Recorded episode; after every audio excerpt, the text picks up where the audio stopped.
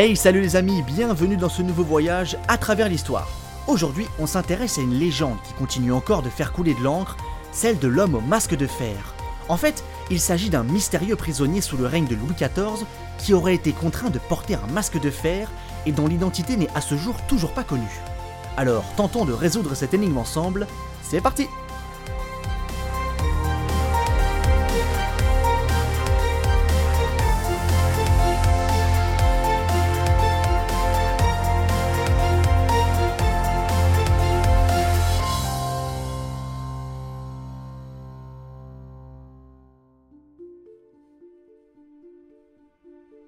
Le 19 novembre 1703, un homme décède à la Bastille, la prison parisienne, après 34 ans de détention.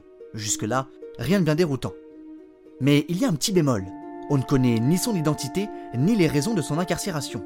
L'individu est enterré sous le nom de Marchioli au cimetière parisien de Saint-Paul. Le lendemain, toutes ses affaires sont brûlées et les murs de sa cellule blanchis à la chaux. Les rumeurs se propagèrent alors à vitesse grand V sur l'identité de cet homme et les raisons de son châtiment. L'énigme sera révélée au grand public par Voltaire dans son ouvrage Le siècle de Louis XIV sur lequel nous reviendrons plus tard.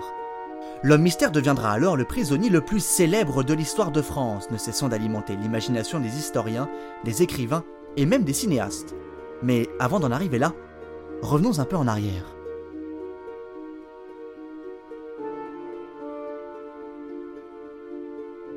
Dans les années 1680, des bruits commencent à se répandre sur l'existence d'un mystérieux prisonnier dont nul ne connaîtrait l'identité. Bien plus encore, il est dit qu'il serait contraint de porter un masque de fer, comme si l'homme ne devait pas être reconnu. Le prisonnier aurait enchaîné les différentes prisons. Il a été incarcéré notamment à Pignerol, en Italie. Selon une gazette de 1687, il aurait été transféré dans la citadelle de Sainte-Marguerite, une toute petite île méditerranéenne au large de Cannes. Il aurait été alors gardé par un ancien mousquetaire, Bénigne de Saint-Mars, gouverneur de la prison, qu'il avait déjà connu à Pignerol. Sur cette île, une petite histoire anecdotique se passe. Un jour, un pêcheur qui passait aux abords de la prison voit un objet sur les rochers. C'est une assiette en argent sur laquelle est gravé un message. Sans attendre, il la rapporte à Bénigne de Saint-Mars. Ce dernier lui demande s'il a lu le message. Le pêcheur répond qu'il ne sait pas lire. Mais sans le savoir, il vient d'échapper de peu à la mort car cette assiette appartenait au prisonnier masqué. Le message dessus, c'est lui qui l'avait écrit. Malheureusement, nous ne savons rien du contenu de ce message, mais une chose est sûre, il s'agissait de quelque chose de dangereux. Un an plus tard, en 1688, le prisonnier et son garde sont transférés à la Bastille après la nomination de Saint-Mars comme gouverneur de la prison parisienne. La prison change, mais pas l'apparence du prisonnier, toujours masqué et silencieux. Dans ses mémoires, un agent de la Bastille décrit sa surprise en voyant l'homme au masque de fer dont le nom n'est pas prononcé.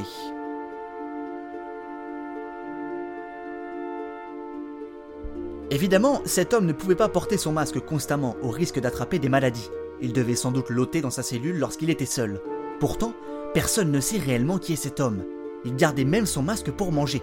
Même son garde, Bénigne de Saint-Mars, ne connaissait pas son identité. D'après Émile Laloy, historien qui a écrit sur ce sujet, seuls Louis XIV et Louis XV étaient au courant. Louis XVI, lui, n'en savait rien. Son premier ministre, Malesherbes, entreprit des recherches intenses, mais ne trouva rien de plus que ce qui était déjà connu. Une autre théorie estime que le secret se serait transmis de génération en génération au sein de la famille de Michel Chalimard, ministre des Finances et de la Guerre sous le règne du roi Soleil. Mais alors, qui est l'homme au masque de fer? Pourquoi cacher son visage? Avait-on peur qu'il révèle des secrets compromettants?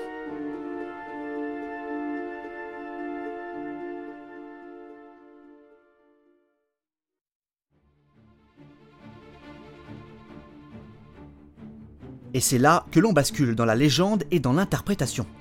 Il faut bien avoir en tête que toutes les interprétations sur l'identité de ce mystérieux prisonnier sont dépendantes du contexte historique. Par exemple, et on le verra, lorsque le pouvoir absolutiste de Louis XIV commencera à être farouchement contesté, on imaginera des enfants illégitimes ou encore des opposants sous le masque de fer. Mais chaque chose en son temps, commençons la liste des candidats potentiels. D'abord, la thèse qui anime sans doute le plus les passions est celle d'un frère jumeau de Louis XIV. Cette thèse est reprise par Voltaire notamment, mais aussi par Alexandre Dumas ou encore Victor Hugo. À la naissance, l'un des deux frères aurait été dissimulé puis recouvert d'un masque de fer pour éviter toute contestation du trône. Cependant, certains historiens comme Jean-Christian Petit-Fils rejettent cette thèse, car les accouchements à l'époque se faisaient en public, devant la cour. Autrement dit, il aurait été difficile de cacher un enfant à la naissance. Dans les années 1690, la France est engagée dans la guerre contre la Ligue d'Augsbourg et la popularité de Louis XIV commence à avoir du plomb dans l'aile. Des citoyens farouches lui reprochent d'être illégitime. De ce fait, des rumeurs circulent selon lesquelles le prisonnier serait un amant de la reine-mère, Anne d'Autriche, et donc le véritable père de Louis XIV. Autre piste, le fils de Louis XIV et de sa maîtresse Mademoiselle de la Vallière, Louis de Bourbon, comte de Vermandois. Ce dernier aurait été banni de la cour pour s'être adonné au vice italien, c'est-à-dire l'homosexualité telle que l'on l'appelait sous l'Ancien Régime. Pour se racheter auprès de son père, il serait parti se battre en Flandre. Pour certains, il serait mort au combat. Pour d'autres, il aurait été emprisonné par son père.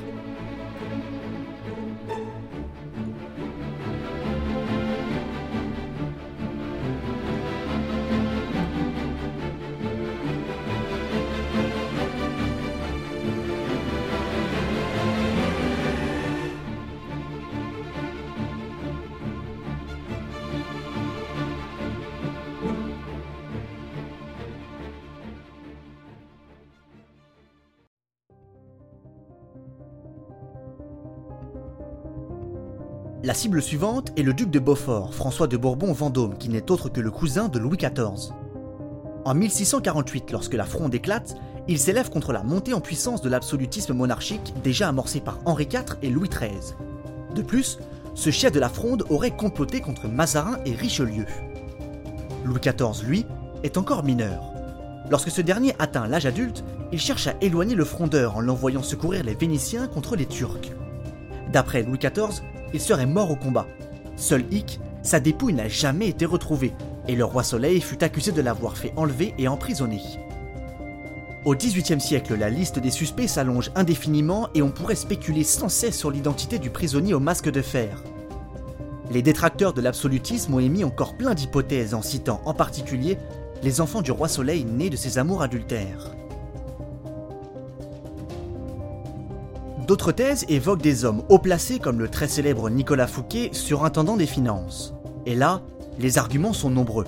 Ce dernier, qui fut accusé de malversation et de crimes de lèse-majesté, tomba en disgrâce en 1661 et fut emprisonné dans la forteresse de Pignerol. C'est dans cette prison, entre autres, que Bénin Saint-Mars fut le garde du mystérieux prisonnier au masque de fer. Cette thèse est plutôt plausible car un détail retient l'attention des historiens. Le détenu était traité avec respect comme s'il avait été une personne importante à la cour. Étrange coïncidence. De plus, ses cellules étaient souvent spacieuses et aménagées. Le prisonnier appréciait même jouer de la guitare pour passer le temps. Était-il un membre de la noblesse? C'est plausible.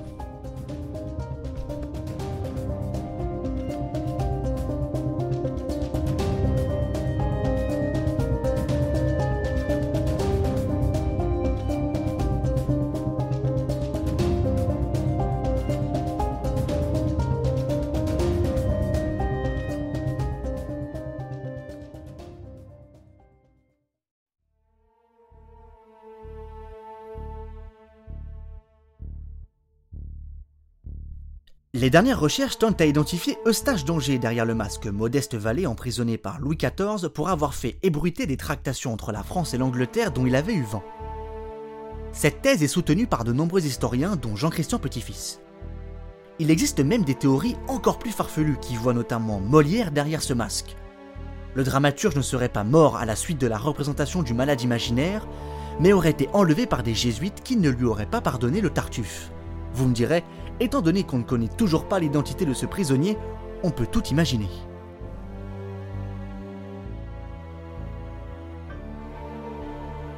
Pour les penseurs des Lumières, cet homme au masque de fer incarnait le symbole de l'oppression, de la tyrannie et des travers de l'absolutisme qu'il critiquait férocement.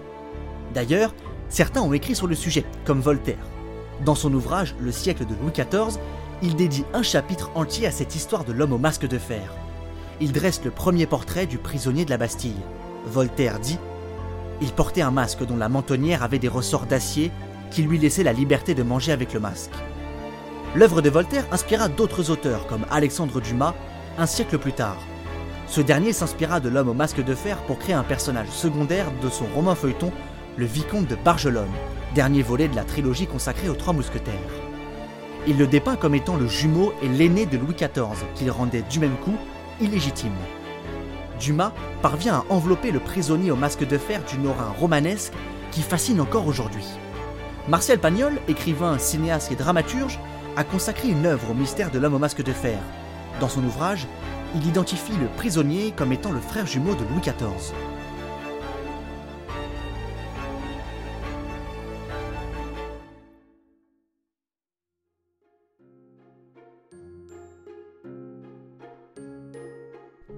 Cette énigme de l'homme au masque de fer est l'un des plus grands secrets de l'histoire de France, fascinant écrivains et historiens à travers les siècles. C'est un véritable labyrinthe, on pourrait passer des heures à spéculer, les pistes étant si nombreuses et plausibles. Ce nœud gordien alimente de féroces débats entre les historiens, qui jouent quasiment le rôle d'enquêteurs. Quoi qu'il en soit, cette mystérieuse affaire de l'homme au masque de fer fut rapidement liée à l'absolutisme de Louis XIV et au côté arbitraire de son pouvoir. Cette énigme a été une aubaine pour les opposants au roi pour dénoncer toujours plus les dérives du pouvoir royal. Mais ça, c'est une autre histoire.